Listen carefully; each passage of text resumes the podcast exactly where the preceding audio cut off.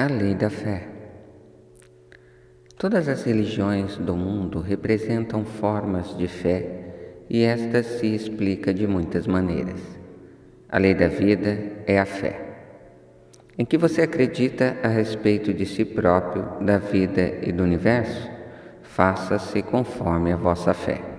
A fé é um pensamento em sua mente que faz com que o poder do seu subconsciente se distribua por todos os capítulos da sua vida de acordo com seus hábitos de pensar.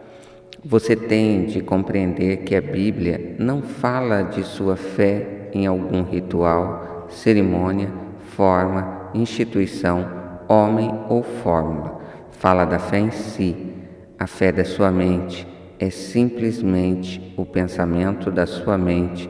Se podes crer, tudo é possível ao crer. São Marcos 9.23 É tolice acreditar em algo que possa feri-lo ou prejudicá-lo. Lembre-se, não é a coisa em que se acredita que pode feri-lo ou prejudicá-lo, mas a fé ou o pensamento em sua mente que cria o resultado. Todas as suas experiências, todas as suas ações, todos os acontecimentos e circunstâncias da sua vida são um mero reflexo e reações do seu próprio pensamento. A terapia da oração é a função combinada da mente consciente e subconsciente dirigida cientificamente. A terapia da oração é a função sincronizada, harmoniosa e inteligente dos planos consciente e subconsciente da mente.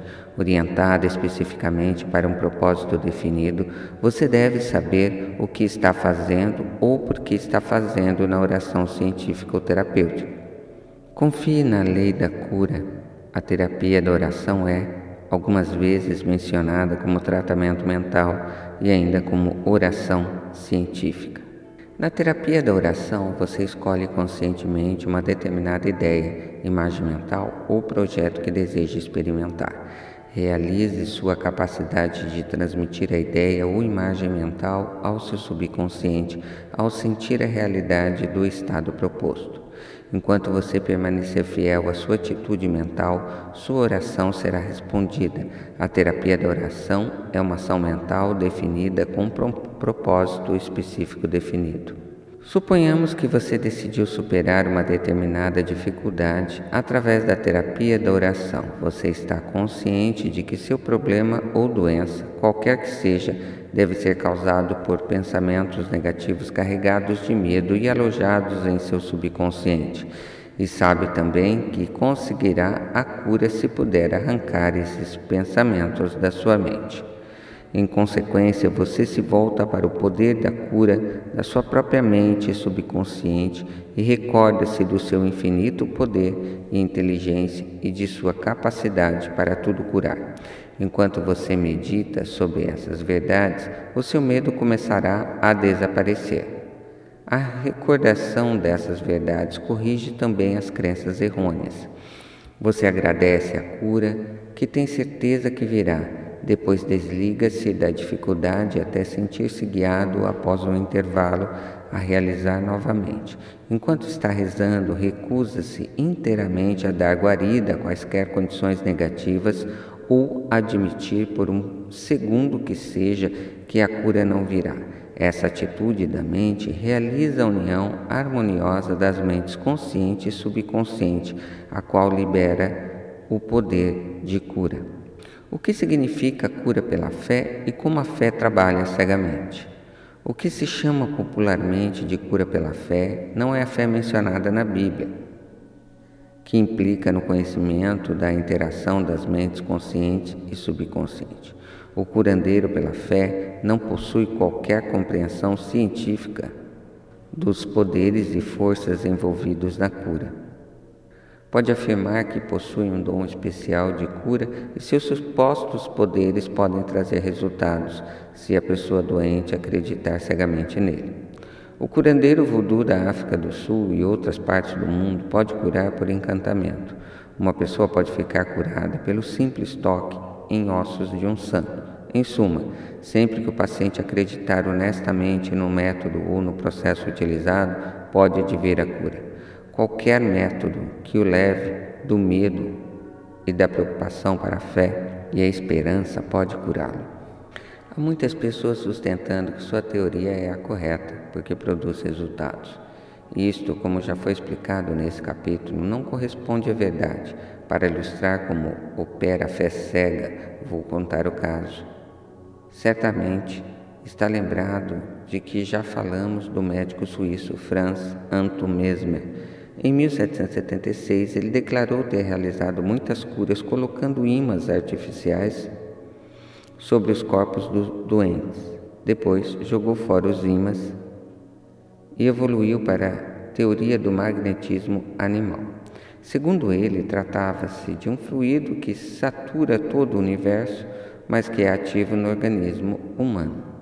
Afirmava que esse magnetismo passava dele para os pacientes, curando-os. As pessoas afluíam à sua casa e efetuaram-se muitas curas maravilhosas.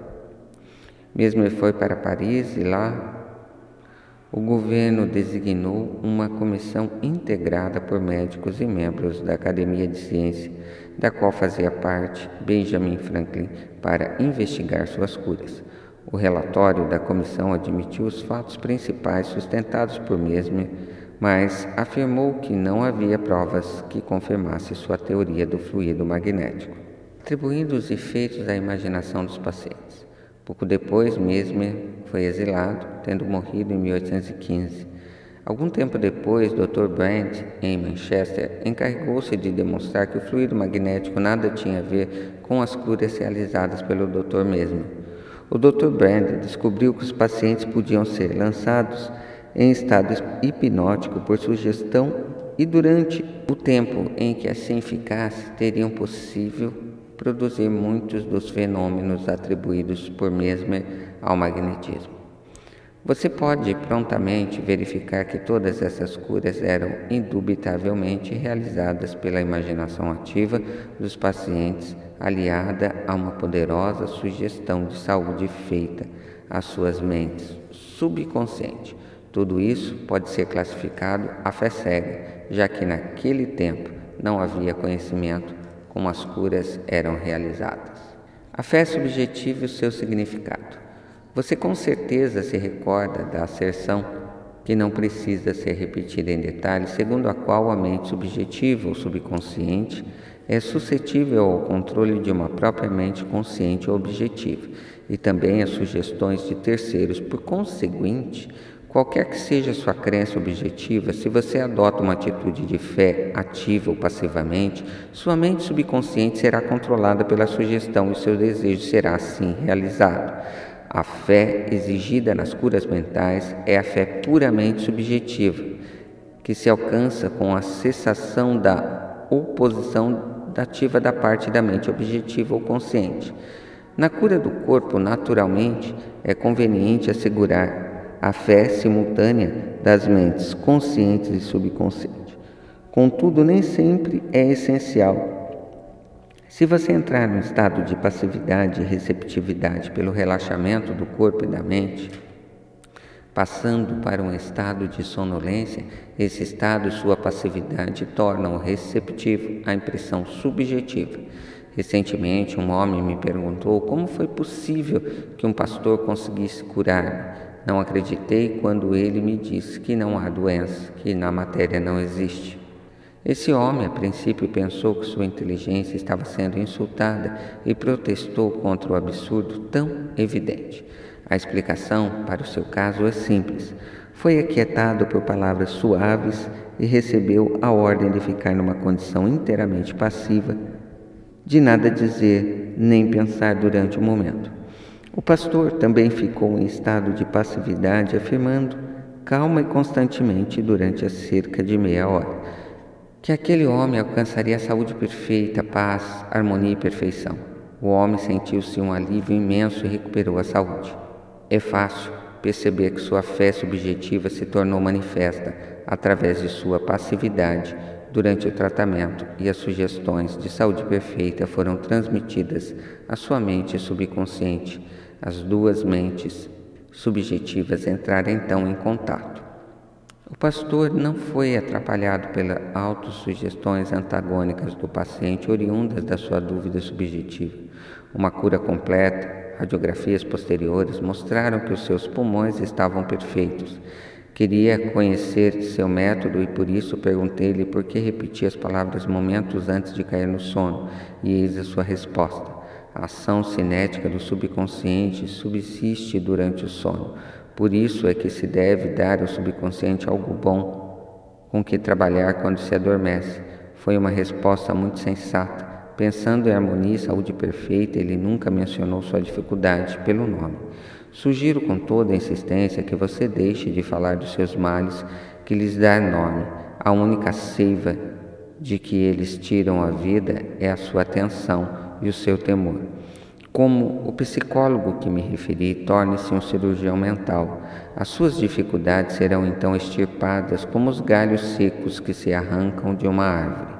Se você fala constantemente de suas doenças e sintomas, impede a ação cinética, que significa a libertação do poder de curar e da energia de sua mente subconsciente. Além disso, pela lei da sua própria mente, essas imagens tendem a tomar forma como aquilo que eu mais temia. Ocupe sua mente com as grandes verdades da vida e caminhe para a frente da luz e do amor.